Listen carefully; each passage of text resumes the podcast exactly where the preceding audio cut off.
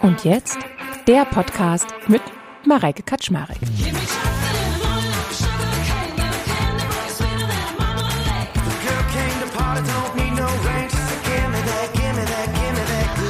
Angebrachte Schuldgefühle sind praktisch die Gefühle, die man hat, wenn man gegen ein Gesetz verstoßen hat, gegen eine gesellschaftliche Regel, also etwas, was sozusagen allgemeingültig ist. Also wenn du mit 130 durch die Ortschaft bretterst, solltest du ein schlechtes Gewissen beziehungsweise Schuldgefühle haben. Also das ist nicht in Ordnung oder wenn du was geklaut hast oder sowas. Und dann gibt es diese unangebrachten Schuldgefühle und die basieren auf allen möglichen Regeln, die nur du kennst. Die sind super individuell. Zum Beispiel, wenn du rauchst oder sowas.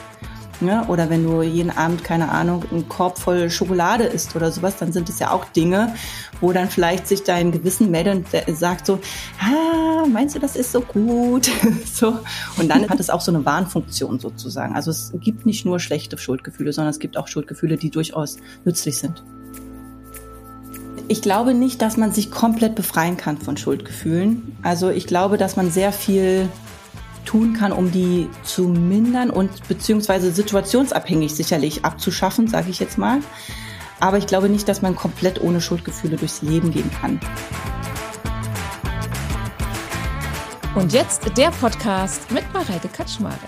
Und ich freue mich sehr, dass ich heute die liebe Selina Futter bei mir habe von Happy Working Mom. Und Selina ist tatsächlich meine zweite erfolgreiche Kaltakquise. Ich weiß gar nicht, ob dir das bewusst ist, dass ich tatsächlich, ja, normalerweise die Leute nicht ohne weiteres anspreche, weil ich mir das gar nicht traue, weil ich mir immer denke, wie kann ich denn die Leute davon überzeugen, zu mir in den Podcast zu kommen? Mich kennt man ja noch gar nicht so richtig und freue mich sehr, dass du gleich von Anfang an dabei warst. Herzlich willkommen. Ja, vielen Dank für die Einladung. Ich freue mich sehr, dass ich dabei sein darf. Also ich finde, das war eine nette Anfrage. Warum soll ich da Nein sagen? Naja, das sind dann so diese ja, diese leise äh, innere Stimme, Mareike, das ist ja jetzt nicht so wichtig, was du hier zu erzählen hast. Das ist ja eine Unternehmerin, die im Übrigen auch selber einen erfolgreichen Podcast hat und der auch schon, ich glaube, du hast schon das Zehnfache an Folgen. Ach, das reicht gar nicht im Vergleich zu mir. Und natürlich kommen da bei mir so diese Selbstzweifel. Ach Gott, nein, ich kann sie, wenn ich sie jetzt frage und was habe ich denn da schon groß entgegenzustellen tatsächlich. Ja. Mhm. Aber siehst ja, Mut wird immer belohnt. Mut wird immer belohnt. Ja, ich freue mich. Das heißt also, ich werde auch weiterhin, wenn ich jemanden sehr spannend finde, auf denjenigen zugehen. Ja. Aber magst du dich denn mal vorstellen, wer du bist und was du eigentlich machst? Ja, sehr gerne. Ich bin Selina, genau, und ich bin Coach und Mentorin für berufstätige Mütter. Und ja, jetzt ist die Frage, willst du die kurze oder die lange Geschichte? Tatsächlich würde ich gerne die lange Geschichte hören, weil ich nämlich, das hatte ich auch in meiner Nachricht an dich geschrieben, mhm. als ich auf deiner Website gelesen habe, den About You Text, hat mich das unglaublich berührt. Also ich hatte tatsächlich so ein bisschen Tränen in den Augen, weil mich das wahnsinnig angesprochen hat. Und mm. von daher bitte die lange Version. Sehr gerne. Mache ich gerne. Genau, alles begann damit, dass ich schwanger war. Es war einmal. Es war einmal die Geschichte, genau. Nein, ich war damals in einer sehr, ich sag mal, exponierten Führungsposition und ja, habe meinen Job sehr gemocht, ne, war Personalleiterin und ja, wurde dann schwanger und habe so gedacht, ach ja, könnte mich jetzt beruflich behindern, wird es aber nicht, weil meine Einstellung dazu ja sehr positiv ist und ich wollte immer eine berufstätige Mutter sein. Wenn ich denn Mutter werde, und genau, habe dann soweit alles vorbereitet für die Elternzeit, hatte auch gar nicht vor, lange in Elternzeit zu gehen, sondern das mit meinem Partner tatsächlich auch zu teilen. Genau, und hatte auch eine Interimslösung sozusagen für die Zeit. Ja, und dann bin ich in den Mutterschutz gegangen, war alles tippitoppi. Und dann kurz bevor das Kind geboren wurde, bekam ich dann tatsächlich die Nachricht von meinem Arbeitgeber, dass sie die Stelle nachbesetzen würden.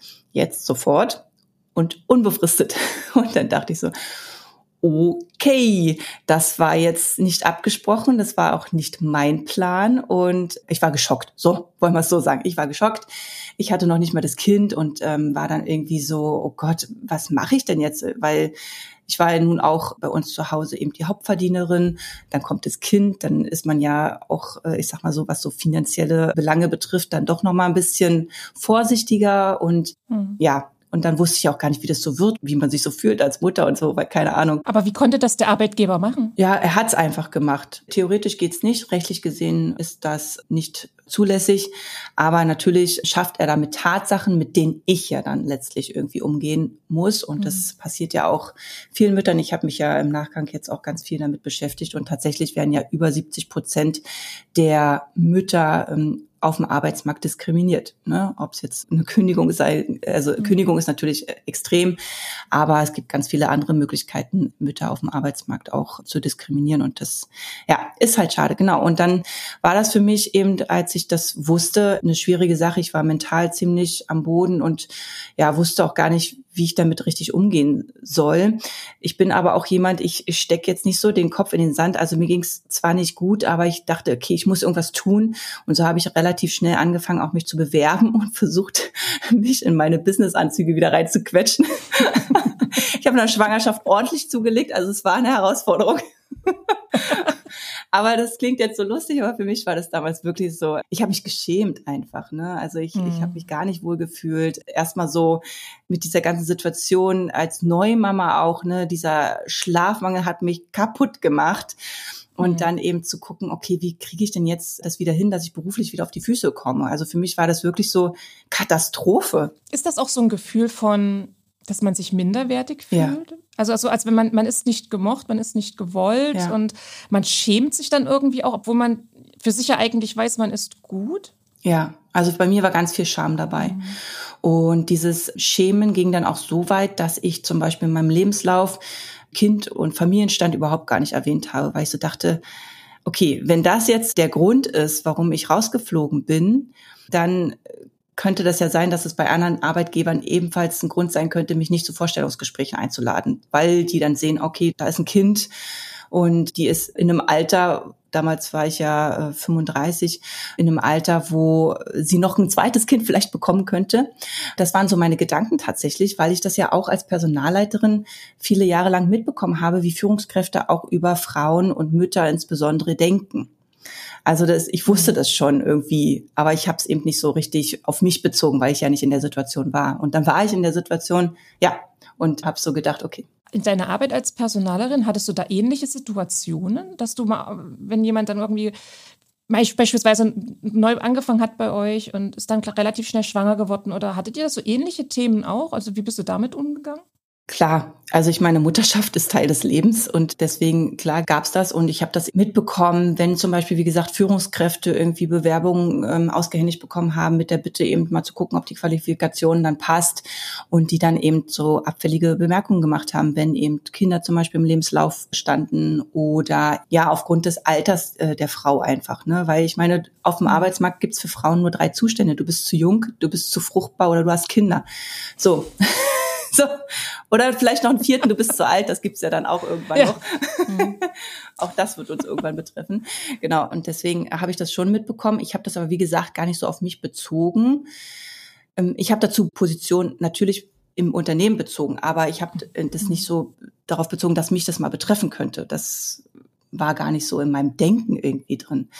Naja, und dann hat's mich betroffen und dann mhm. fiel ich natürlich trotzdem aus allen Wolken und das war schon schwierig auf jeden Fall, ja. Das glaube ich. Also das muss wie so eine kalte Dusche gewesen sein. Mm. Hattest du denn da mal deinen Vorgesetzten darauf angesprochen, dass ja. das eigentlich so ein absolutes No-Go ist? Ja, ja, klar. Also derjenige, der direkt mir ähm, sozusagen mhm. vorgesetzt war, meinte, es wäre eine Gruppenentscheidung gewesen, also praktisch aus der Gruppen, also CEO-Level mhm. sozusagen. Und ich war ja in einem Betrieb, dieser Firma und äh, es war halt eine Kette. Und von daher meinte er, das wäre eben von, von weiter oben entschieden worden und es hätte eben jetzt nicht unbedingt was mit mir zu tun, sondern tatsächlich eine politische Sache. Ne? Da hat man einfach die Chance gesehen, die Frau ist jetzt weg, da können wir jemanden hinsetzen und ähm, hat das tatsächlich auch getan. Und ich meine, wenn man mich hätte loswerden wollen, hätte man das ja vorher sehr bequem machen können. Mhm. Genau. Zwar auch nicht zulässig, aber auch das geht ja, aber zu warten, bis jemand schwanger ist, um dann im Mutterschutz das auch noch zu machen, finde ich schon, ja, schon ordentlich. Aber das war wahrscheinlich Zufall, dass du da in dem Moment schwanger warst, oder? Also die werden nicht gewartet haben, bis du schwanger bist, sondern. Nee, nee, nein, das war, also das war sozusagen schon, die Gelegenheit. ja. Gelegenheit sozusagen okay, oder oder okay. keine Ahnung, was man da denkt. Ich weiß es nicht. Ähm, mhm. Okay, ja. das heißt also, du hast dann angefangen, dich neu zu bewerben und ja. ich kann mir das sehr gut vorstellen, wenn du dann anfängst, dich wieder in deine alten Klamotten zu zwängen, mhm. fühlt sich einfach körperlich auch noch gar nicht nee. wohl. Ja, und auch von deiner Psyche her einfach, ich meine, du bist ja dann auch noch voller Hormone. Also das, das ja auch, kommt ja noch mal hinzu und und der Schlafmangel, mhm. ja, und dann man möchte gerne von der Stelle dann kommen und irgendwie ja, wie ging es da weiter? ja, wie du schon sagst, ne, die Voraussetzungen, die ich mitgebracht habe in dem Moment auf mentaler Ebene waren nicht besonders gut. Und das habe ich natürlich auch gemerkt, ne? also in den Vorstellungsgesprächen und so weiter, ähm, dass ich da nicht so gut performt habe, sag ich jetzt mal. Und ich hatte halt auch irgendwie die ganze Zeit das Gefühl, ich müsste was verstecken, weil ich ja eben meinen Familienstand und sowas alles nicht erwähnt habe und ich dachte, okay, ich sag's lieber nicht, ich sag's lieber nicht. Und was ich noch dazu sagen wollte, ist, dass es tatsächlich so ist, dass Frauen sich mit Kindern ein Drittel mehr bewerben müssen, um auf die gleiche Anzahl von Vorstellungsgesprächen mhm. zu kommen wie Männer, ob mit oder ohne Kinder. Das spielt bei Männern überhaupt gar keine Rolle. Oder ja. eben ähm, auch Frauen ohne Kinder. Und das ist schon krass. Also ich habe das damals nicht gewusst, ich habe es aber gespürt. Ne? Irgendwie so, mhm. ja. Naja, und dann bin ich eben zu verschiedenen Vorstellungs Gesprächen gedackelt, war da nicht so besonders erfolgreich und habe dann irgendwie gedacht, weil es mir eben nicht so gut ging, ich müsste vielleicht irgendwas für mich tun und habe dann ähm, eine Coaching-Ausbildung angefangen und habe das für mich gemacht, um mir selber zu helfen, aber auch, weil ich ja eben auch Personalerin war und dachte, okay, das kommt mir auch zugute in meiner beruflichen Entwicklung und dann habe ich das gemacht. Genau, und dann hatte ich dann ein paar Monate später, als ich war gar nicht so lange raus, tatsächlich auch einen neuen Job und habe dann ja viele Jahre gearbeitet als Personalleiterin auch wieder in Vollzeit und so weiter. Also das hat super gut geklappt. Also ich konnte äh, mir selber auch beweisen, dass das äh, funktioniert, als Vollzeit berufstätige Mutter berufliche Erfüllung eben auch zu empfinden, ja. Der neue Arbeitgeber war da verständnisvoll sozusagen. Nee, ich brauchte ja kein Verständnis. Ich habe ja meinen Job gemacht. Also wofür brauche ich da Verständnis? Naja, das ist ja dann doch, wenn du sagst, du hast das, immer das Gefühl gehabt, du müsstest dann verheimlichen, dass du ein Kind hast und mm um da zu gefallen und nicht aussortiert zu werden. Schien ja dann dem Arbeitgeber offensichtlich wurscht zu sein. Der wollte nur dich und deine Fähigkeiten im Prinzip haben. So gesehen ja. Und es war tatsächlich eine Firma, wo 98 Prozent Frauenanteil war. Und daher war das da jetzt nicht so eine, so eine Riesenüberraschung. Was? Sie ist Frau und hat Kinder? Nein, das geht gar nicht. Nein, das war dann wahrscheinlich so, ja, erzähl mir was Neues, das kennen wir hier. Also war das dann auch wie so eine Einheit, dass, dass jeder im Prinzip den anderen oder die andere dann verstanden hat, weil sie irgendwie alle mehr oder weniger im, im selben Boot saßen? Oder gab es da auch Unstimmigkeiten, dass dann, ja, aber wie, dass du da jetzt Vollzeit gehst, das kann ich ja nicht verstehen. Dein Kind ist da gerade ein knappes Jahr alt mhm. oder so. Also gab es da so böses Blut? Nee, gar nicht. Schön. Aber ich glaube, das, das liegt auch tatsächlich auch daran, wie man selbst damit umgeht. Also ich habe mir darüber nie Gedanken gemacht, was könnte alles passieren, wenn ich arbeiten gehe mit dem Kind, ob es krank werden könnte oder sowas. Ich bin da, ich sag mal, sehr resilient und gehört zum Beispiel auch nicht zu den Mamas, die sich jede Krankheitswarnung in der Kita durchlesen oder sowas, weil ich so denke, muss ich das jetzt wissen? Ja, nee, und weißt du, so, und dann, dann das Kind zu beobachten, so nach dem Motto, hat's jetzt gehustet? Nein, ich glaube, das, das liegt an, ja, ja, ja, genau. Also es liegt, glaube ich, auch so ein bisschen daran, auch wie man damit umgeht und ähm, ob man das mhm. so sehr groß macht in seinem Kopf, weil ich wollte ja arbeiten und ich wollte da meine Ziele erreichen und und was beitragen und so weiter und gleichzeitig natürlich auch Mama sein, aber ich wollte das jetzt nicht, ich weiß auch nicht, mich da so so klein machen und sagen, ja, jetzt bin ich halt nur die Mama und ich weiß ja nicht, ob das jetzt so gewünscht ist, was ich da jetzt mache und so.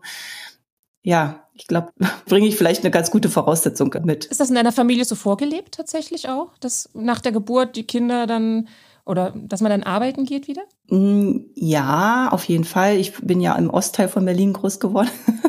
Von daher kenne ich das natürlich sehr gut, dass alle weiblichen Verwandten schon auch arbeiten gegangen sind. Und ich kenne dieses Konzept Hausfrau eigentlich wirklich gar nicht.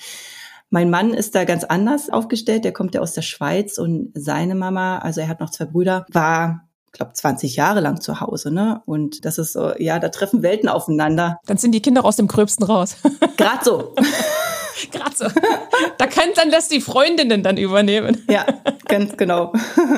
Ach krass, okay. Ja, nee, für mich stand nie zur Debatte, zu Hause zu bleiben. Mhm. Es war dann eher immer, gehe ich Vollzeit zurück und schaffe ich das halt auch irgendwie. Ja. Das war dann immer mein Gedanke.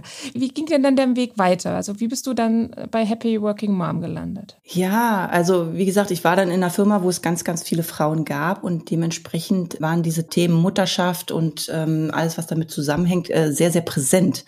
Und ich hatte ja, wie mhm. gesagt, diese Coaching-Ausbildung auch schon vorher gemacht, ähm, nebenberuflich dann zu Ende gemacht und konnte dann eben sozusagen an der Quelle sitzend mit ganz vielen Frauen darüber sprechen, was die eben so für Herausforderungen hatten und so weiter. Und das hat mich schon irgendwie auch berührt, wie manche Frauen da auch an ihre Grenzen gestoßen sind oder gestoßen wurden. Ne? Es ist ja nicht nur immer der Arbeitgeber, der da gegebenenfalls ähm, stört, sage ich jetzt mal, sondern eben ganz viele gesellschaftliche Rahmenbedingungen, die auch äh, schwierig sind. Genau, und ja, irgendwann hat sich mir so ein bisschen auch die Sinnfrage gestellt und tatsächlich kam auch irgendwann so der Punkt, wo ich diese Geschichte meiner eigenen Kündigung erst verarbeitet habe.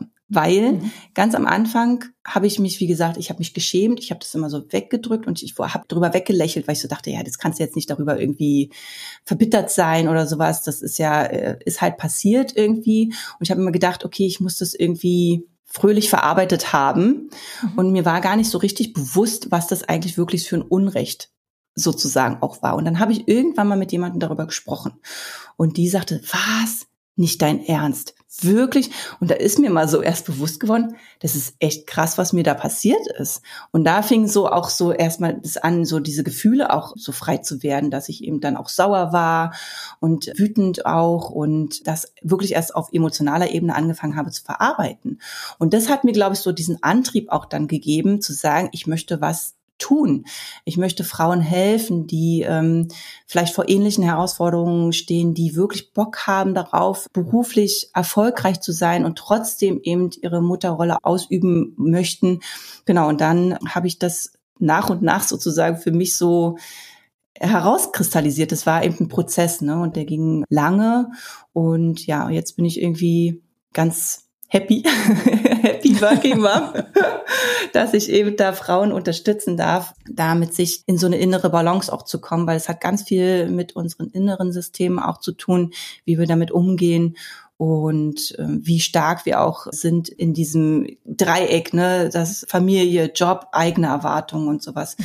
Genau, und das beschäftigt mich sehr und möchte da noch ganz, ganz vielen Frauen helfen und ja, die unterstützen. Du machst das jetzt mittlerweile hauptberuflich, wenn ich ja. das so sagen kann. Ja. ja. Hm. Was ist dir denn aufgefallen? Waren das immer ähnliche Herausforderungen? Waren es immer, was ich, immer die fünf Klassiker, wo du sagen kannst, das sind so die Probleme, was sich bei Frauen konzentriert? Also die Herausforderungen sind tatsächlich sehr individuell. Aber trotzdem sind die strukturellen Rahmenbedingungen immer die gleichen, an die die Frauen stoßen. Also es gibt mhm. zum Beispiel Frauen, die eine große Unsicherheit zum Beispiel äh, verspüren aufgrund ihres Umfeldes, weil die in einem Umfeld leben, in dem eben äh, berufstätige Mütter eher weniger hm, Wert haben, weil sie sich eben äh, aus deren Sicht nicht genug um die Kinder kümmern. Ich hatte auch schon Kundinnen, die eben auch ja mit ihren Kindern eben auch Herausforderungen haben, weil zum Beispiel das Kind sehr, sehr krank ist zum Beispiel und die eben da eben eine innere Stärke brauchten oder auch die eben in ihrer Karriere irgendwie auf einem Level waren vor den Kindern, was richtig toll war. Dann die Kinder kamen, auch da zum Beispiel Trennungsgespräche mit dem Arbeitgeber stattgefunden haben und dann der Selbstwert damit so runterging, dass die gesagt haben, ja, ich will doch aber eigentlich gar nicht hier so eine stumpfe Teilzeitstelle irgendwie ausführen, sondern ich will eigentlich Karriere machen. Aber wie kriege ich das hin? Weil es sind so viele Einflüsse irgendwie. Ich habe das Gefühl, ich sehe mich selber da gar nicht mehr.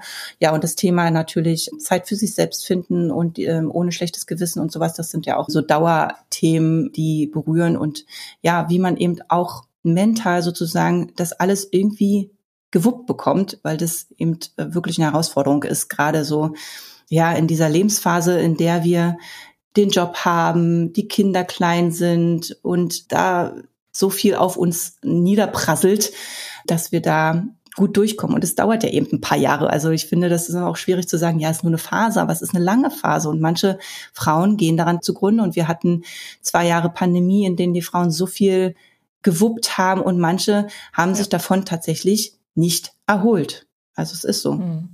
Ich hatte in, in Vorbereitung zu unserem Gespräch so drüber nachgedacht, was bei mir so die, ja, klassischen Herausforderungen sind, beziehungsweise ich habe es Stolperfallen gesagt, in die mhm. ich tappe tatsächlich. Das ist zum einen, und darüber sprechen wir ja heute, äh, das Thema Schuldgefühle gegenüber anderen mhm. und gegenüber mir selber. Dann das nächste ist so fehlender Stolz auf das, was ich bereits geleistet habe und vielleicht auch aktuell leiste, dann ein schlechtes Gewissen gegenüber eigentlich gegenüber allem. Mhm. ich kann gegenüber allem ein schlechtes Gewissen haben. Dann dieser Druck, verschiedene Themen am Laufen zu halten, also die Bälle im Prinzip in der Luft zu halten. Na, man hat den Job, man hat das Sozialleben mit den Kindern und noch Geburtstage und vielleicht noch irgendwie Familienfeste dann ist da noch hier ein Event, was vielleicht mit unterstützt werden soll. In der Schule sind noch irgendwelche Sachen. Und dann bin ich ja auch noch selber ich irgendwie dran. Ne? Mhm. Und das geht so einher mit dem Punkt, dass ich alle anderen an Platz 1 setze und mich irgendwo an Platz 1000. Das ist halt auch so ein ganz klassisches Thema, wo ich auch immer wieder kopfüber mhm. reinstürze. Und immer alles bis zum Rand der Erschöpfung. Also immer noch, ach, das kriege ich noch hin, das kriege ich noch hin. Und eigentlich, und da bin ich tatsächlich stolz auf mich, ich höre dann mittlerweile schon diese kleine Stimme, Mareike, das ist gerade wirklich ein Ticken zu viel. Du solltest jetzt vielleicht dann doch mal Pause machen. Ja, aber immer dieses wieder an den Rand der Erschöpfung gehen und drüber hinaus, ja. weil das muss ja jetzt noch gemacht werden. Mm, burn on. Ja, das sind tatsächlich so diese Fallen, in die ich trampel. Ja. ja mit Vorliebe. Ja, klassisch auch, ne? Also ich habe auch schon mal einen Workshop zu diesem Thema Burn-on eben ähm, gehalten, ne? So dieses Dauerbrennen. Also es gibt ja Burn-out und Burn-on ist praktisch so ein bisschen wie so eine Vorstufe und das ist so ein, so ein Dauerbrennen, ne? So dieser Spagat mhm. über dem Abgrund. Du darfst nicht locker lassen, du darfst nicht locker lassen, ja. musst permanent sozusagen diese Spannung halten. Genau, und das kann ganz viel Lebensfreude auch kosten. Und das ist immer das, was ich so, so schade finde, weil wir uns diese Lebensfreude so nehmen und diese Energie auch gar nicht haben, um das Leben wirklich bewusst auch zu genießen. Und das, ja, mhm. das berührt mich manchmal auch so sehr. Ja, das ist dieses Durchrasen und mhm. Hetzen. Und es ist tatsächlich auch wirklich so, ich, ich hatte das zum Beispiel jetzt, äh, am Montag war das. Morgens, der Wecker klingelte, ich habe mir mein Handy genommen und habe mir erstmal direkt, auch im Übrigen nicht gut, aber direkt mein Handy genommen, Kalender auf und habe mir meine To-Dos für den Tag eingetragen. Und es waren nicht viele, es waren, glaube ich, so fünf auf der Liste, aber es waren halt welche, die halt lange dauern. Und dann war das, ich war dann so drin, ich habe dann irgendwann gemerkt, so gegen 13, 14 Uhr, okay, du solltest erstmal was trinken. Also ich hatte noch nicht mal was getrunken und vielleicht auch mal eine Pause machen, aber ich war halt so in diesem Fluss und dann war auf einmal auch so dieser Ehrgeiz da. Jetzt will ich das schaffen. Ich habe mir das ja jetzt aufgeschrieben und ich mache dann immer so, ich lösche dann die To-Dos aus meinem Kalender, sodass am Ende da nichts mehr da ist und ich mich gut fühle und bereinigt fühle. Mein Kalender ist wieder sauber. Im Übrigen standest du da auch die ganzen Fragen, die ich dir sozusagen mal in der Vorbereitung geschickt habe. Und ich habe es nicht geschafft. Und du wirst es nicht glauben, ich war den gesamten Nachmittag so frustriert und verärgert, mhm. dass ich das nicht geschafft habe. Also es ist total gaga.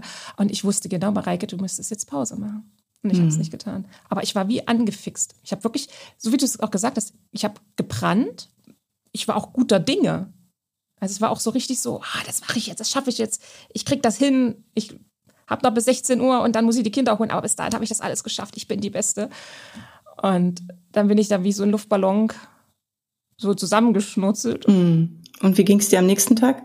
Am nächsten Tag, tatsächlich ging es mir ganz okay. Weißt du, was ich nämlich gemacht hatte an dem Montag?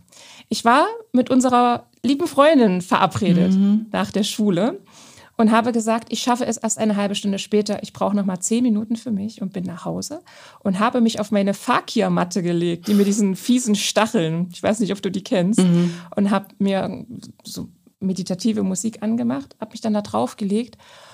Einfach nur zehn Minuten und ich glaube, das hat wirklich geholfen, um runterzukommen. Es waren wirklich zehn Minuten. Ich hatte Flugzeugmodus an, nur diese Klänge im Hintergrund und habe mir da wirklich zehn Minuten was Gutes getan deswegen glaube ich, dass es mir dann auch am Abend hin gut ging und nicht, ja, dass ich dann irgendwie zum Zerreißen gespannt bin und dann die Kinder anknurre bei, mhm. was weiß ich, wenn sie dann die Hose im Flur fallen lassen und nicht bis zum Wäschekorb schaffen. Tatsächlich ging es mir deswegen ganz gut, aber es gibt auch andere Tage, da komme ich dann morgens am nächsten Tag nicht aus dem Bett. Mir, ja. Da sind die Glieder schwer, mhm. bin dann den Tag über ja, dünnhäutig tatsächlich. Ja. Mhm. Mm, was ich bei sowas immer ganz gerne empfehle, ist tatsächlich, sich eine Aufgabe für den Tag rauszusuchen und diese Aufgabe zu der Aufgabe sozusagen zu ernennen, die dich an diesem Tag zufrieden macht. Also die eine sozusagen, die eine Aufgabe. Wenn ich die erledigt habe, dann bin ich mit mir zufrieden. Und alles andere ist Bonus, damit du einfach auch dieses Gefühl bekommst, ich bin stolz auf mich und ich habe was geschafft. Und ich meine, Frauen neigen ja total dazu, alles irgendwie so runter zu machen, so was sie selber tun. Ne? Ach, das ist doch selbstverständlich. Ach, na ja, kein Problem. Das, äh, so, das ist doch normal. Ist es nicht, verdammt nochmal, ist es nicht. Also ich meine, du erhältst da auch zwei kleine Lebewesen am Leben. Jeden Tag fütterst die, ziehst die äh, ordentlich an, die sind sauber und gekämmt, keine Ahnung was. Und das, dafür allein kannst du dir wirklich auf die Schulter klopfen. Bitte tu es. ich gebe mir Mühe, ich gebe mir Mühe. Ja, ich habe dann auch so im Nachgang gedacht, warum habe ich das nicht geschafft, Selina die Fragen zu schicken? Warum? Das war mir mich auch wichtig. Mhm. Und und dann habe ich aber gedacht, warte mal, Mareika, du hast noch so viele andere Themen, die dann plötzlich so akut hochkamen, die ich dann auch noch gemacht hatte. Und da habe ich gedacht, okay, vielleicht bist du ein bisschen zu hart zu dir. Also ich bin tatsächlich, ich lerne. Aber das ja. ist, ich habe es mir aufgeschrieben. Das ist ein sehr guter Tipp. Also den werde ich beherzigen und ich bin stolz auf mich. das große Thema, was wir von diesen Stolperfallen, die ich gerade so aufgezählt hatte oder die bei mir so mhm. Stolperfallen sind, was wir uns herausgepickt haben oder was ich mir herausgepickt habe, weil ich es eigentlich allumfassend finde. Also es trifft an jeder Ecke irgendwie auf uns zu. Das ist ja das Thema Schuldgefühle. Und ich hänge ja tatsächlich wirklich bei deinen ganzen Posts äh, wirklich äh, an deinen Lippen und, und lesen wir das wirklich mit Begeisterung durch, weil du da einen Nerv triffst, wie du dieses Thema Schuldgefühle und wie wir damit umgehen können, aufarbeitest. Und ja, erstmal vielleicht, ich bin so typisch, ich versuche erstmal alles mir nüchtern zu erklären. Was verstehen wir denn unter Schuldgefühlen? Wie würdest du denn Schuldgefühle definieren? Also Schuldgefühle kann man ja erstmal unterscheiden in angebrachte Schuldgefühle und unangebrachte Schuldgefühle. Und Angebrachte Schuldgefühle sind praktisch die Gefühle, die man hat, wenn man gegen ein Gesetz verstoßen hat, gegen eine gesellschaftliche Regel, also etwas, was sozusagen allgemeingültig ist. Also wenn du mit 130 durch die Ortschaft bretterst, solltest du ein schlechtes Gewissen beziehungsweise Schuldgefühle haben. Also das ist nicht in Ordnung oder wenn du was geklaut hast oder sowas. Und dann gibt es diese unangebrachten Schuldgefühle und die basieren auf allen möglichen Regeln, die nur du kennst. Die sind super individuell. Und wenn du zum Beispiel ein schlechtes Gewissen dabei hast, wenn du deine Kinder eine Stunde lang Fernsehen gucken lässt, wäre das vielleicht bei mir überhaupt nicht so, weil ich so denke, ja, ist nicht meine innere Regel, ist deine Regel, mhm. ne, so. Und das mhm. sind diese unangebrachten Schuldgefühle und diese Schuldgefühle, ja, die basieren auf ganz vielen Einflussfaktoren. Das sind Faktoren von außen, aber auch ganz viel von innen, ne. Und ich sag nur, das Idealbild der Mutter spielt da eine ganz große Rolle und daran arbeiten wir uns ja alle irgendwie ab. Und nur um festzustellen, dass wir dieses niemals erreichen werden. so. Wie genau. sieht denn das typische Mutterbild aus dann, was, was wir in den meisten Fällen haben, wenn wir uns mit Schuldgefühlen auseinandersetzen? Also ich glaube nicht, dass man das so verallgemeinern kann, aber ich glaube, dass jeder dieses Idealbild in sich trägt. Ne? Jeder ist ja Kind einer Mutter und egal, ob die jetzt äh, in der Kindheit anwesend war oder nicht, es gibt sie. Es gibt überall diese Frau. Ne? Und deswegen hat auch jeder sozusagen so eine eigene Vorstellung davon, was eine Mutter sein soll oder sein mhm. sollte. Und man kann dem auch ganz gut auf die Spur kommen, indem man eben diesen Satz zum Beispiel vervollständigt. Eine gute Mutter sollte, Punkt, Punkt, Punkt. Mhm. Und dann zu schreiben, was sollte denn eine gute Mutter? Oder eine gute Mutter sollte nicht, Punkt, Punkt, Punkt, ne? sollte nicht schreien, äh, sollte, keine Ahnung, nicht arbeiten gehen oder was auch immer, was auch immer da ähm, bei dir kommt. Und dann kommst du diesem eigenen Bild, was du von diesem Selbstbild einer Mutter ganz gut auf die Spur. Hm, ich überlege gerade, in den besten Fällen lieben wir ja unsere Mutter über alles. Und ja, ich weiß nicht, vielleicht glorifizieren wir sie ja auch. Ist das dann nicht eigentlich schon fast normal, dass wir das als Ideal nehmen? Oder Die eigene Mutter? Mhm. Ja, aber es gibt ja auch andere Einflussfaktoren, zum Beispiel jetzt mhm. Medien oder sowas. Ne? Wenn man sich jetzt einfach mal den Körper der Frau anschaut. Jetzt mhm. äh, kann es ja sein, die eigene Mama, keine Ahnung, ganz normale Figur und dann äh, siehst du eine Heidi Klum auf dem Laufsteg acht Wochen nach der Geburt, Geburt ja, mit, keine Ahnung, ihren Engelsflügeln da und denkst so, äh, hätte ich auch gerne, werde ich nie haben. so. genau, und das trägt auch dazu bei. Also es sind ganz viele Einflussfaktoren, aber natürlich, ne, die eigene Familie ist immer eine Riesenprägung. Und da darf man auch hintergucken und zu schauen, okay, wie bin ich selber geprägt? Was hat meine Mama so gemacht damals und wie stehe ich dazu heute? Äh, weil die haben ja auch alles in ihrem besten Wissen und Gewissen getan. Ne? Hm. Wer sind denn so diese typischen, äh, ich, ich, ich kriege das im Freundeskreis mit. Es gibt Freundinnen von mir, die scheinen das total entspannt alles zu nehmen. Da habe ich den Eindruck, da gibt es kein schlechtes Gewissen. Die sind da so mit sich im Einklang und mit dem, was sie tun, mit voller Überzeugung.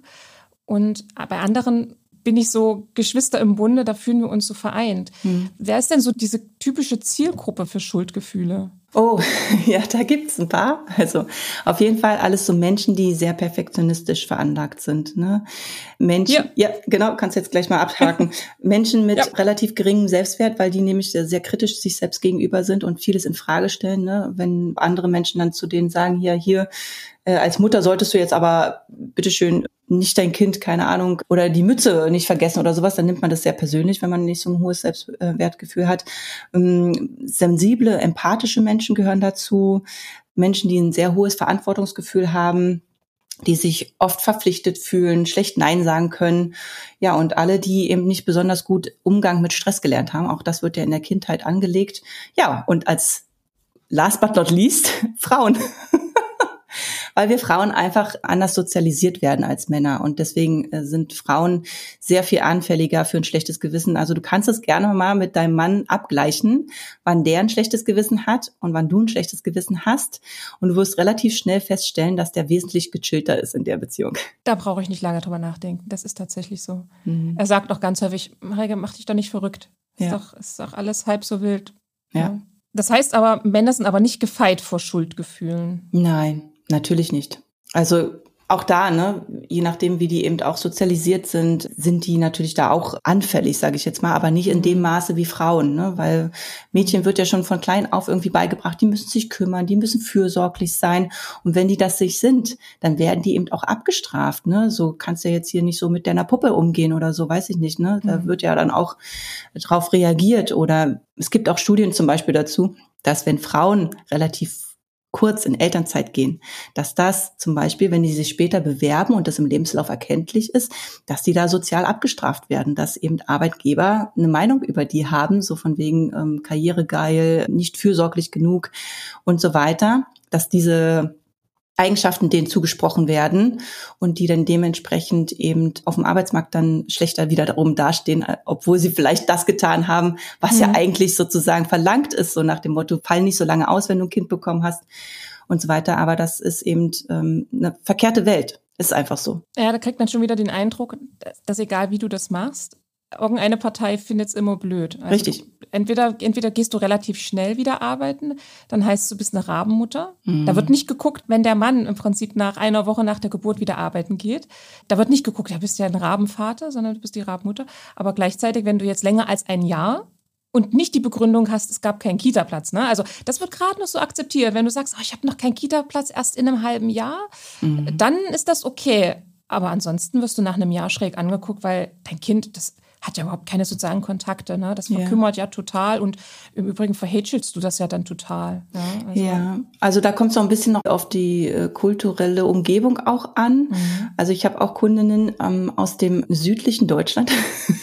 Ja, genau. Da ist das mhm. nochmal ganz anders, ehrlich gesagt. Also da ist es eher normal, dass Frauen lange zu Hause bleiben. Und da ist es wieder andersrum sozusagen, dass Frauen, die eben schnell wieder arbeiten gehen können, wollen oder die eben auch so eine Teilzeit zum Beispiel haben, die äh, der Vollzeit nahe kommt, dass die dann eben schräg angemacht werden und so, wie kümmerst du dich nicht mhm. genug um dein Kind? Also das ist äh, sehr unterschiedlich, aber wir jetzt hier im Berlin oder ja. Norddeutschland, äh, da ist es eher normal. Ein Jahr ist sozusagen der Standard. Der Vater maximal zwei Monate und über alles andere wird komisch geguckt. Ja, also ich komme ja gebürtig aus Sachsen-Anhalt und da ist mhm. das, glaube ich, genau das Gleiche. Sachsen-Anhalt. Ich würde es auch von Thüringen und von Sachsen behaupten wollen. Ja dass du da komisch angeguckt wirst, wenn du sagst, dein Kind ist jetzt anderthalb und du hast es noch zu Hause und du möchtest erst arbeiten, wenn das Kind dann drei Jahre alt ist oder so. Ei, Geht ja gar nicht. Bist du die Übermutter. Ja, ja, nein, dann, dann hast, weißt du, dann stehst du ja nicht für dich ein, dann dann verlierst du dich ja komplett. Also definitiv, mhm. das ist. Ähm, aber kann man denn sagen, generell sind Schuldgefühle schlecht oder hat es trotzdem doch irgendwie was Positives? Ja, ja, ja. Also Schuldgefühle sind ja natürlich auch dazu da, sozusagen den gesellschaftlichen Zusammenhalt auch zu regeln. Ne? Wie ich schon gesagt habe, wenn es Gesetze gibt oder so moralische Regeln, die einfach gelten und du verstößt dagegen, dann solltest du ein Schuldgefühl haben. Ne? Es gibt ja Menschen, die dazu nicht so fähig sind und die landen dann hoffentlich auch irgendwie im Gefängnis oder so, ne, weil sie eben äh, da keine Empathie einfach haben. Aber normalerweise sind eben Schuldgefühle auch Anzeiger dafür, dass du gegen Regeln verstößt. Und es kann auch sein, dass es zum Beispiel Regeln sind, die vielleicht jetzt nicht von außen aufdoktriert sind, aber wo du spürst, dass sie dir nicht gut tun. Zum Beispiel, wenn du rauchst oder sowas. Ja, oder wenn du jeden Abend, keine Ahnung, einen Korb voll Schokolade isst oder sowas, dann sind es ja auch Dinge, wo dann vielleicht sich dein Gewissen meldet und sagt so, ah, meinst du, das ist so gut?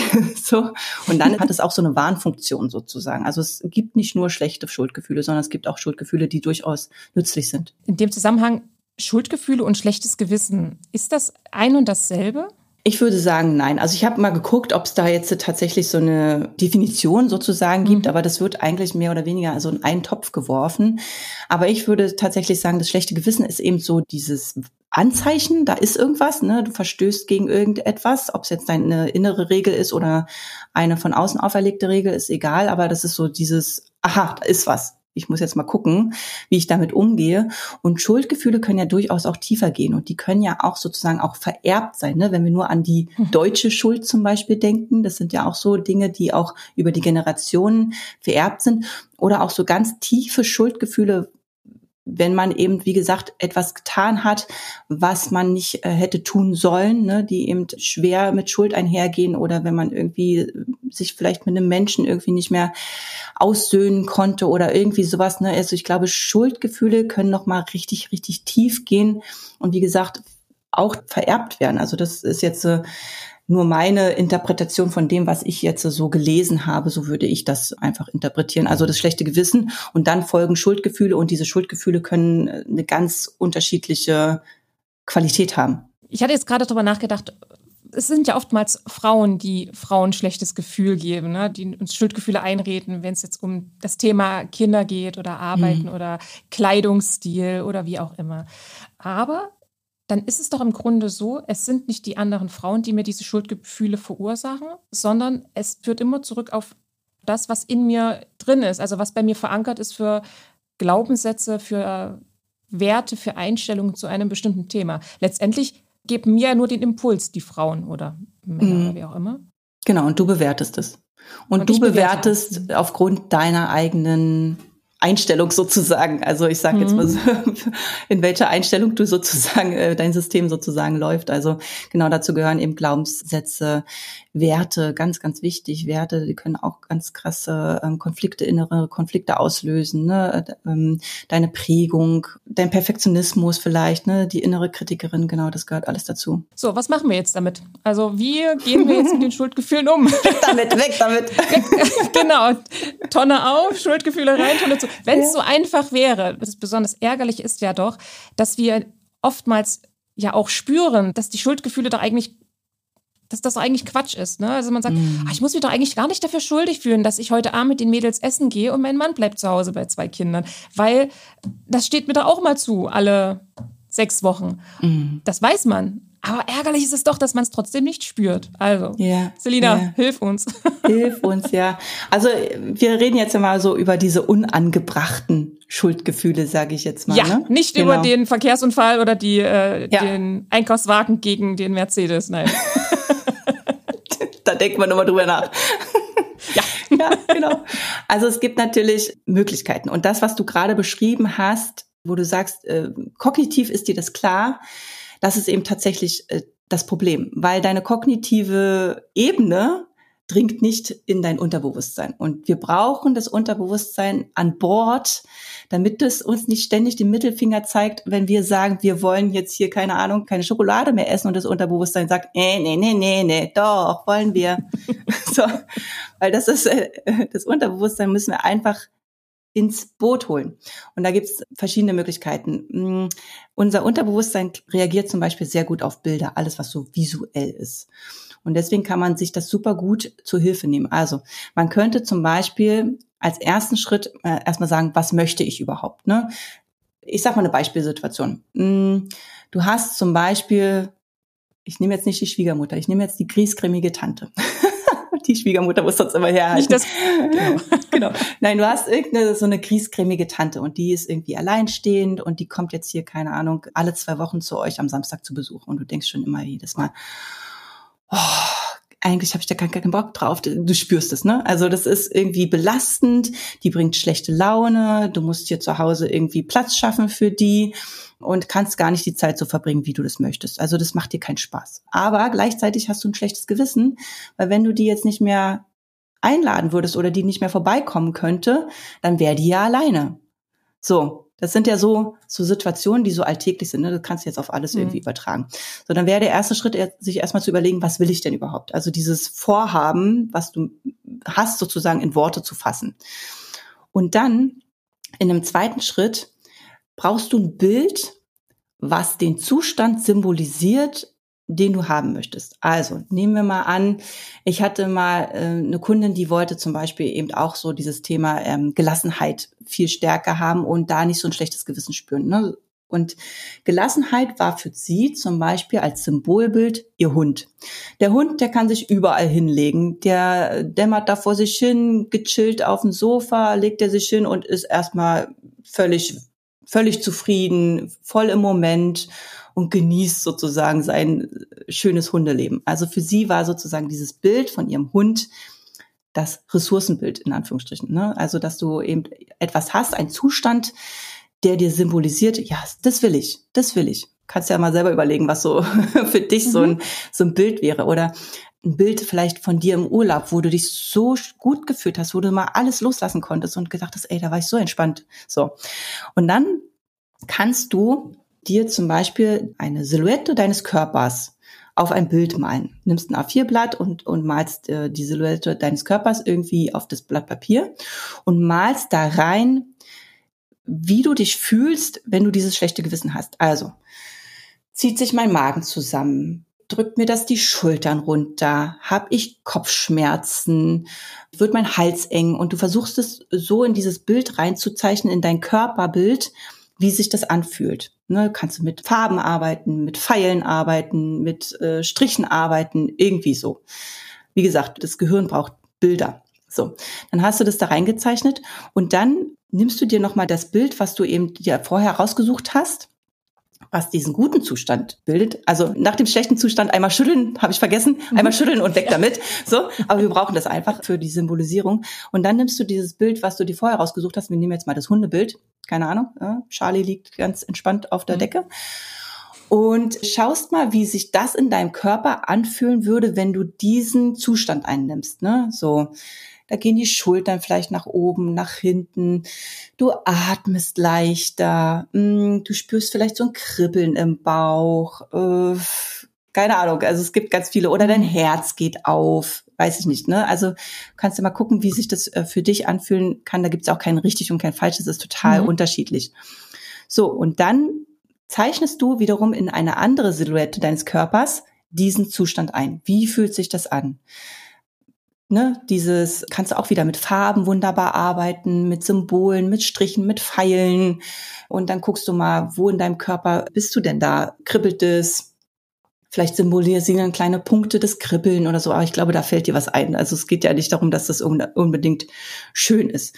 Und dann hast du praktisch diesen Zustand in diesem Bild drin und kannst den jetzt wieder über auf deinen Körper übertragen. Also dein Körper ist sozusagen das Tool, um dieses visuelle zu übertragen.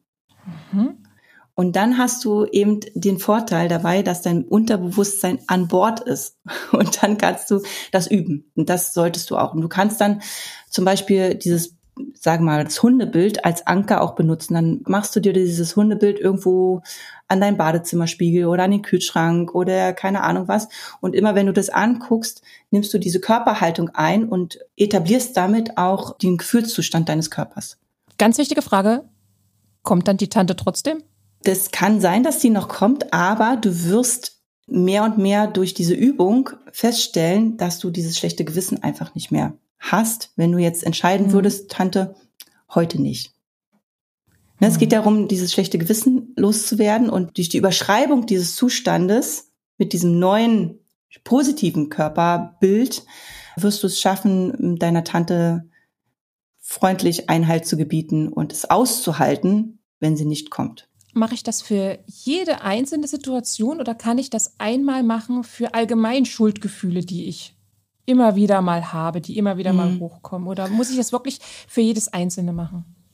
Also du kannst es auf jeden Fall versuchen, wenn du sozusagen so einen Zustand findest, der sich für dich äh, gut anfühlt und das eben so Schritt für Schritt durch exerzierst, ähm, dass du mit diesem Zustand schon ganz viele Situationen für dich klären kannst.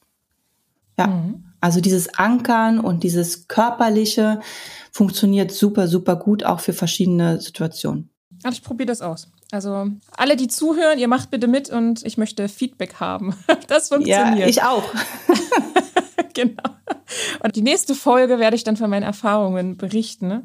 ob das geklappt hat. Aber ich kann mir das sehr gut vorstellen, dass man dann sich im Prinzip so ein bisschen so eine Reset-Taste drückt. Mhm. Ja. ja, so eine Erinnerung. Ne? Das ist wie so eine mhm. Erinnerung an das, was du eigentlich möchtest. Mhm.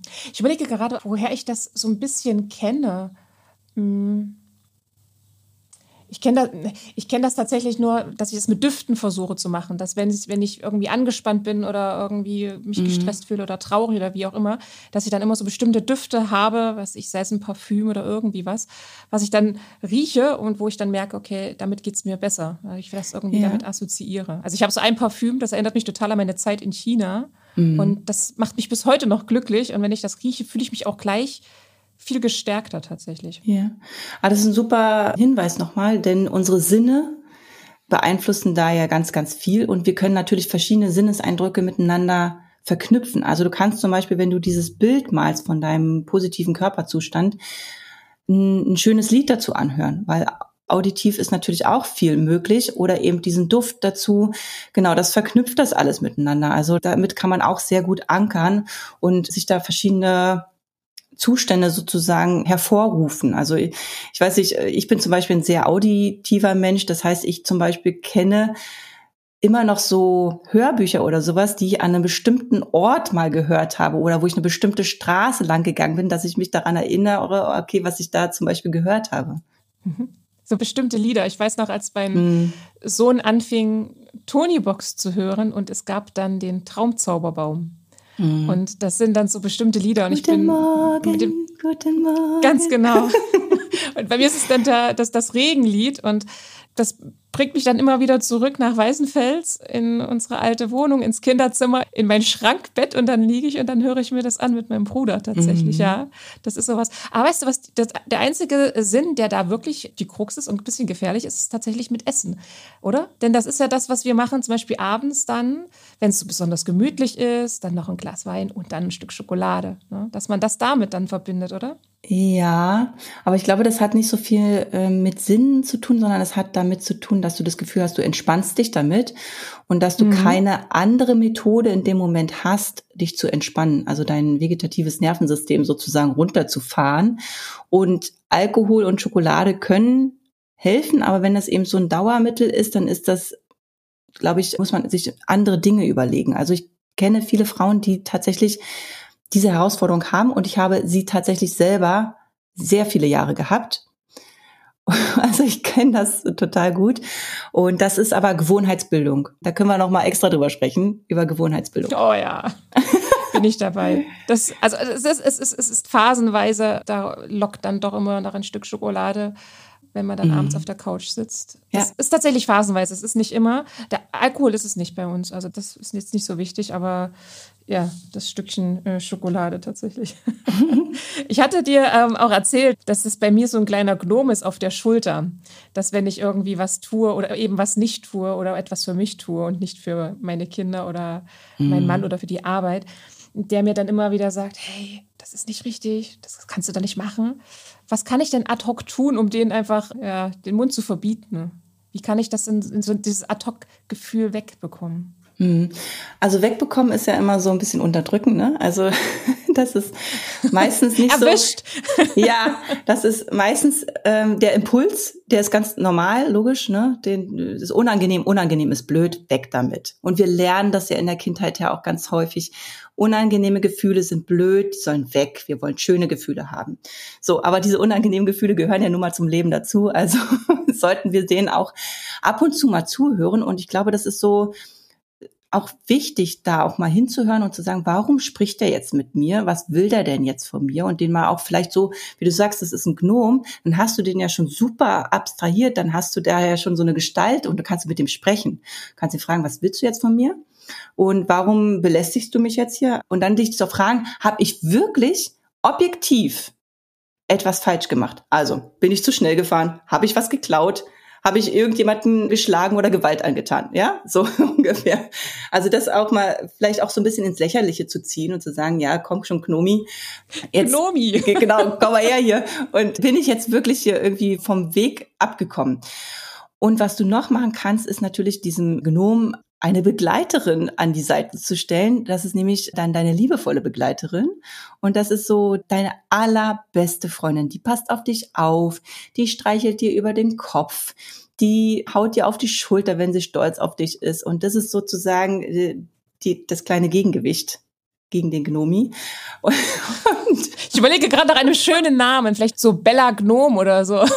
Ja, ich denke drüber nach. Ich habe ja so einen kleinen Club, wo ich eben äh, jede Woche Frauen treffe und denen eben so ein paar Tipps für den Alltag eben so an die Hand gebe. Und da haben wir auch die liebevolle Begleiterin tatsächlich letztens erst gehabt und es war ganz schön. Und da habe ich die auch so eine Visualisierung geführt und gesagt, stell dir die mal vor und ähm, überleg mal, was das ist für dich. Ist es tatsächlich ein menschlicher Charakter oder ist es vielleicht auch ein Tier oder irgendwas? Wie sieht die aus? Ne, was hat die für eine Stimme und, und so, die sich wirklich mal so im Detail vorzustellen und die dann wirklich als deine beste Freundin zu etablieren. Das ist diejenige, die immer auf dich aufpasst, die dafür sorgt, dass es dir gut geht und die dich auch wohlwollend berät. Und wenn dann der mhm. kleine Gnomi zu dir sagt, ey Mareike, was hast denn da jetzt wieder gemacht? Du kannst dich jetzt doch nicht aufs Sofa setzen. Sag mal, siehst du den Wäscheberg da nicht? Geht gar nicht. Und dann kommt die um die Ecke und sagt, ja, pass mal auf, Mareike, du hast dir das jetzt echt verdient. Du brauchst es dir eigentlich gar nicht zu verdienen, weil du bist es dir wert, dich aufs Sofa zu setzen. Und scheiß auf die Wäsche. Die ist nachher auch noch da. Die rennt nicht weg und jetzt chill mal, lass es dir gut gehen, genieß die Zeit und ja, hab einfach ein bisschen Spaß. Ich finde das ein unglaublich schönes Bild. Ich versuche mir das gerade vorzustellen, weil, weißt du, so ein Samstagmorgen sieht bei uns so aus, derzeit. Mein Mann, der zockt mit meinem Sohn gemeinsam Zelda und unsere Tochter, die guckt zu oder sie spielt im Kinderzimmer.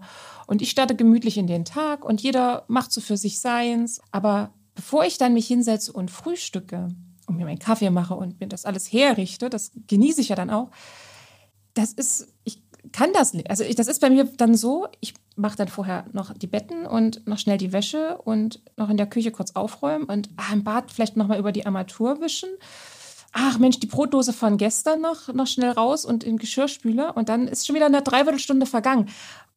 Und das ist dieser Drang, das zu machen. Erst dann kann ich mich hinsetzen. Das ist so nervig. Und das Schlimme ist, das ist das, was ich vorhin gemeint hatte. Ich weiß das irgendwie auch. Und dann denke ich mir, bin ich zu schwach, dem einfach entgegenzustehen und das dann nicht zu machen und Bella Gnom zu glauben und mich hinzusetzen? Also. Ja, es kommt immer ein bisschen drauf an, glaube ich, auch wie es dir dabei geht. Ne? Also ich kenne es auch, dass ich morgens aufstehe und sofort so am Tun bin.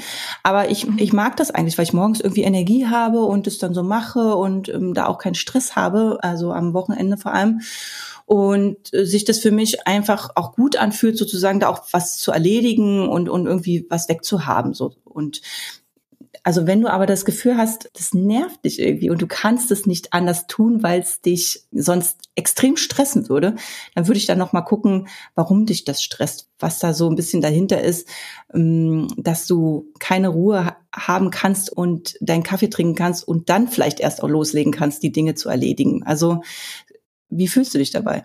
Ist die Frage. Mhm. Tatsächlich ist es so, also manchmal macht es mir tatsächlich Spaß, dieses Abarbeiten und diese Ordnung dann zu sehen. Mhm. Dann kommt bei mir hinzu, dann habe ich das Gefühl, okay, ich habe alles einigermaßen wieder unter Kontrolle und es läuft.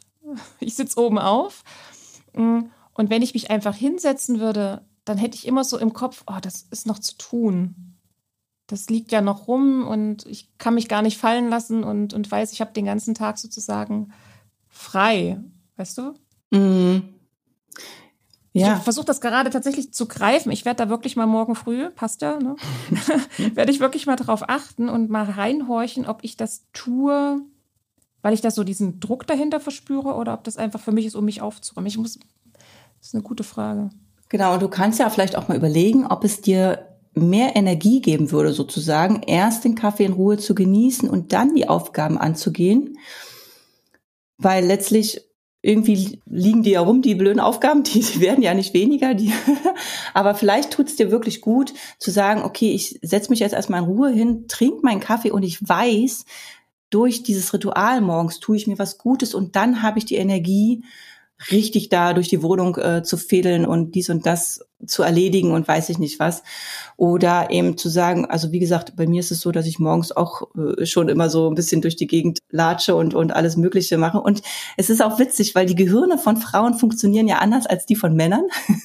Wenn du dir so einen Schubladenschrank vorstellst, dann ist ja beim Mann ist immer nur eine Schublade auf, ne? Und dann geht die wieder zu. Und bei Frauen ist es wirklich so, da gehen ja mehrere Schubladen auf, nach, äh, miteinander, nacheinander, äh, da ist immer irgendwas los. Das heißt, wenn ich zum Beispiel morgens ins Schlafzimmer gehe, um mich anzuziehen, dann bin ich noch dabei, nimm noch die Mülltüte, stell die vorne an die Haustür und bin noch im Bad, pack noch ein bisschen Wäsche in die Waschmaschine und dann äh, liegt da noch ein Spielzeug vom Kind rum, dann bringe ich das noch ins Kinderzimmer und zwischendurch habe ich noch mein Handy in der Hand und schreibe der Mama irgendwie, wir sind pünktlich am Bus, keine Ahnung. Und dann bin ich im Schlafzimmer. Mein Mann sagt, er geht sich anziehen, geht er sich anziehen. Fertig. Letztendlich das, was wir eigentlich ja von unseren Kindern auch verlangen. Ja. Stell dir mal vor, die würden noch 20.000 Dinge nebenbei machen. Da kriegen wir ja jedes Mal dann die Machen Krise. das deine nicht? Hör mir auf, wenn ich sage, zieht euch bitte an. Da wird dann erst der Puppe noch äh, der Body angezogen und gewindelt werden muss sie auch noch. Ach, das sind ja noch Haarschleifen, die müsst ihr mhm. noch rausgraben. Oh, meine Fingernägel, die könnte ich wieder mal machen und dann mhm. anziehen. Nein, natürlich. Gut, Aber das stimmt. Also, uh. Ja. Ich glaube, alle Mütter vor Spotify und Co. werden gerade ganz doll nicken, mhm. werden das alle kennen. Also ich glaube, das wäre ganz unnormal. Aber ich meine, das ist witzig, oder? Die Männer, die machen das eigentlich so ja. eins abarbeiten. Ja. Und die leben auch, finde ich, jedenfalls bei meinem Mann ist es tatsächlich so. Gut, mein Mann ist Schweizer, ist vielleicht nochmal eine andere Spezies. Aber der lebt so im Moment viel mehr. Also der macht sich nicht so viele Gedanken, was könnte, wann, wie, passieren. Und ich bin immer so diejenige, die noch alle Optionen im Kopf hat Abweckt. und sagt, mhm. genau, also wenn du das und das machst, dann könnte noch das und das passieren, also könntest du noch Plan B in der Tasche haben, damit du das auch noch und so weiter. Und ich habe ganz viele Jahre damit verbracht, meinen Mann mit zu organisieren. Und es hat mich mega angestrengt, erstens und ihn natürlich auch, weil hallo, wir sind in einer Beziehung, da muss ich jetzt niemanden managen. Und das ist mir tatsächlich schwer gefallen, das loszulassen. Aber mittlerweile bin ich da ganz gut. Aber trotzdem sind meine Gedanken immer mehr in die Zukunft gerichtet als seine. Das ist so ist bei mir eins zu eins genau das Gleiche. Mhm. Also dann, bei was machst du dir denn Gedanken? Lass, lass es das doch einfach auf uns zukommen. Mhm. Ja, wenn wir Ausflüge machen, dann überlege ich, okay, wo geht man hin? Und wenn es regnet, wo kann man dann hingehen? Und Optionen fürs Essen und ähm, ah, pack doch noch was na, ein noch was einpacken und dann noch, falls wir dann in ein Restaurant gehen, vielleicht noch ein Buch für die Kinder. Kinder, pack bitte noch ein Buch ein. Am Ende ist es dann irgendwie der Puppenwagen und alles Mögliche. Ja. Nicht nur ein halber Koffer. Der halbe Koffer, genau, für den Halbtagsausflug. Also ich kenne das auch absolut. Aber ich, mit dem Organisieren tatsächlich, da wird mein Mann schmunzeln. Das war einer unserer ersten Urlaube und ich wollte ihm die Sachen packen. Meine Mama wird jetzt wahrscheinlich auch lachen, weil sie das auch jahrelang gemacht hat für meinen Papa. Entschuldige, dass ich das erzähle. Aber ich wollte das dann bei Joel tatsächlich auch machen. Und er hat mich so angefaucht und hat gemeint, du Mareike, lass das sein, das sind meine Sachen. Ich mach das alleine. Mhm. Ja, Gott sei Dank hat er das gesagt, ansonsten würde ich wahrscheinlich ihm auch die Sachen packen. Aber, und das wird bei dir bestimmt hoffentlich, hoffentlich auch so sein, er packt seine Sachen, stimmt's? Und du packst die Sachen deiner Tochter? Mm. Bitte, bitte sag's. Nein. es ist unterschiedlich. Es ist unterschiedlich. Also es, ist, kommt ein bisschen drauf an. Also manchmal lege ich Sachen schon mal zurecht fürs Kind, wenn die zusammen zum Beispiel wegfahren. Aber ganz häufig macht er das auch und er ist ja dann auch so einer. Er macht sich aber eine Liste und hakt die ab und ich mache das immer so aus dem Kopf. Aber das Ding ist, dass mein Mann so viel besser packen kann. Also sprich, der ist so ein Tetris-Spieler mit allem Möglichen. Ne? Alles passt irgendwie da rein. In die Spülmaschine passt alles rein, in den Koffer passt alles rein, ins Auto passt alles rein, wenn er das macht. Und ich bin so eher so diejenige, ach komm, Rinder, fertig. Und irgendwie äh, funktioniert das dann nicht. Und deswegen ist er da so ein bisschen mehr prädestiniert dafür, auch Sachen in einen Koffer zu packen. Und äh, ja, tatsächlich unterschiedlich, aber ich kann sagen, er macht's auch. Okay, also schade. Ich habe gehofft, dass es wird jetzt vielleicht so, ja, aber das ist total witzig. Joel ist auch der beste Autopacker, Kofferpacker ja. ever. Also ich bin schon sehr sortiert und das hat schon alles Hand und Fuß, wie ich das einpacke, aber er noch mal mehr. Also mhm. definitiv. Wir waren letztes Jahr in den USA im Sommer und er war genial. Großes Lob mhm. an ihn. Also, das muss man echt zugeben. Ja. Ähm, aber tatsächlich, die, die Sachen der Kinder packe ich, wobei ich aber auch zugeben muss, als wir oder wenn wir in die Berge fahren, er hat über den Computer eine Packliste erstellt. Mhm. Also richtig professionell in Excel und in Kategorien unterteilt und so weiter. Also das ist okay. extrem. Schön. Falls ihr, falls ihr die wollt, wir schicken sie euch zu. Könnt ihr auch nutzen. Wunderbar. Was würdest du denn äh, zum Abschluss, was würdest du denn Frauen generell raten, die gerne beruflich sich mehr verwirklichen möchten, die merken, sie bleiben auf der Stelle stehen, hadern immer mit ihrem Schicksal, so ein bisschen mit ihren mm. schlechten Gefühlen. Hast du denn da irgendwie eine Richtung, die du uns geben kannst?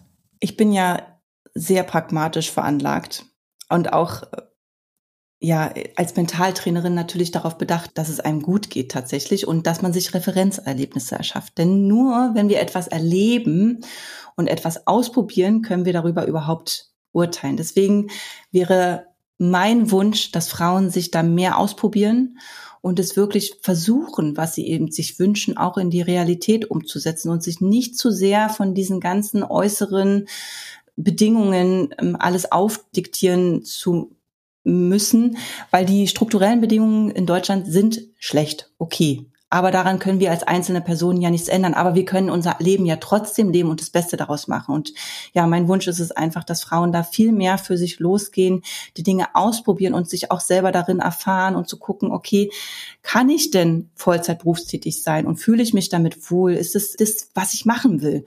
Oder ist es eben nicht das, was ich machen will? Okay, es gibt natürlich Frauen, die haben jetzt nicht so eine Wahl, weil sie eben zum Beispiel eben finanziell arbeiten gehen müssen und dementsprechend vielleicht nicht Teilzeit arbeiten können, weil wenn sie es gerne möchten oder zu Hause bleiben können bei ihrem Kind, wenn sie es auch gerne möchten. Aber auch die können eben sich eine Einstellung aneignen, wo auch dieses Müssen sozusagen mehr zu einem Wollen wird.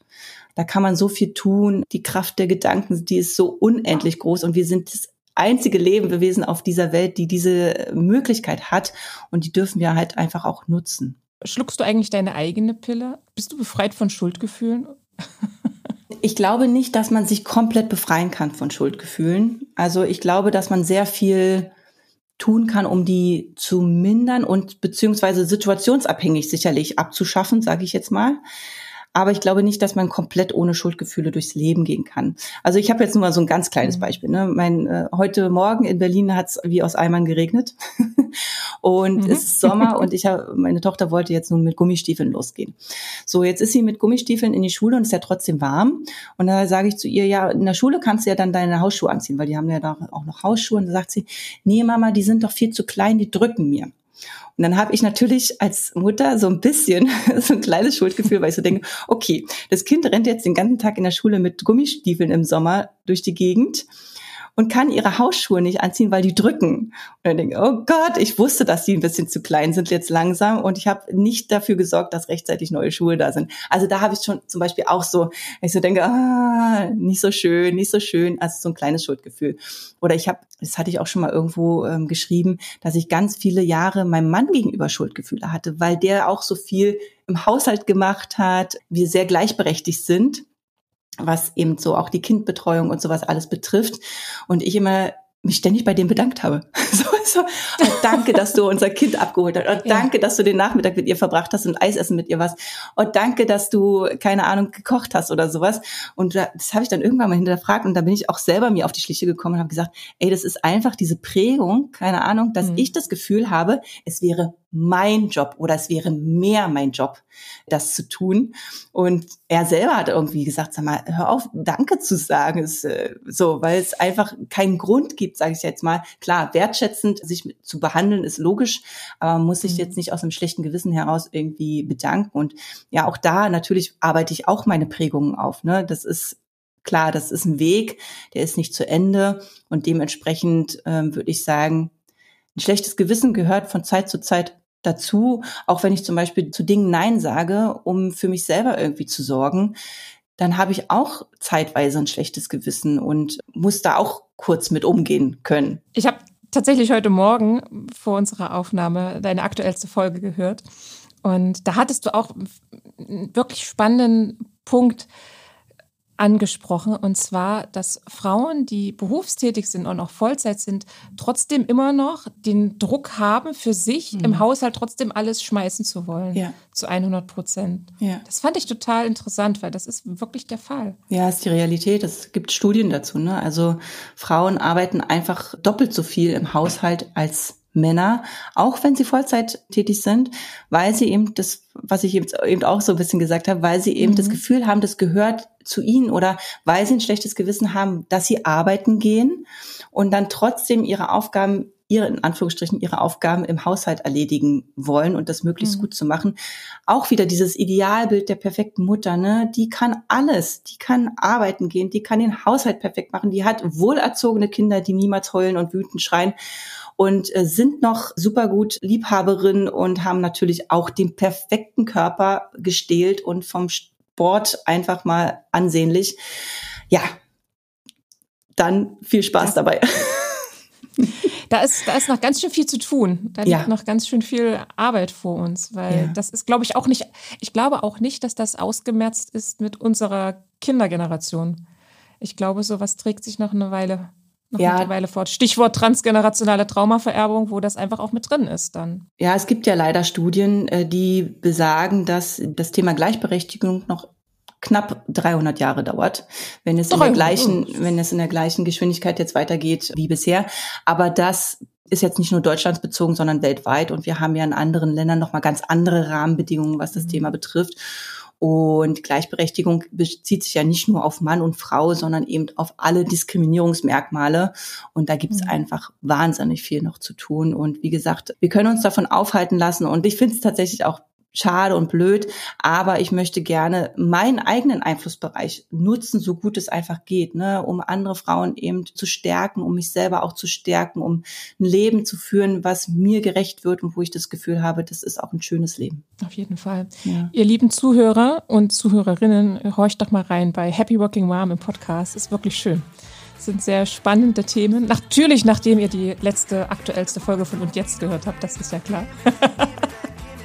Liebe Selina, es war sehr, sehr schön mit dir. Vielen lieben Dank für deine vielen Eindrücke und dein Wissen und mich sehr gefreut. Mich hat es auch gefreut. Vielen Dank für das tolle Gespräch. Ich wünsche dir alles Liebe. Danke, Mareike. Das war Und Jetzt, der Podcast mit Mareike Kaczmarek. Schön, dass du dabei warst. Wenn du auch die nächsten Folgen nicht verpassen möchtest, dann abonniere meinen Podcast und jetzt und aktiviere die Glocke. So bleibst du definitiv auf dem Laufenden. Besuch mich gerne auch auf meiner Website www.undjetzt.de. Dort kannst du dich auch in meine Newsletter eintragen und erhältst regelmäßig spannende News und Behind-the-Scene-Einblicke zum Podcast. Wenn du Fragen oder Anmerkungen zu und jetzt hast, dann kannst du mir auch gerne eine E-Mail schreiben an hallo@undjetzt.de. Und jetzt bis bald, deine Mareike.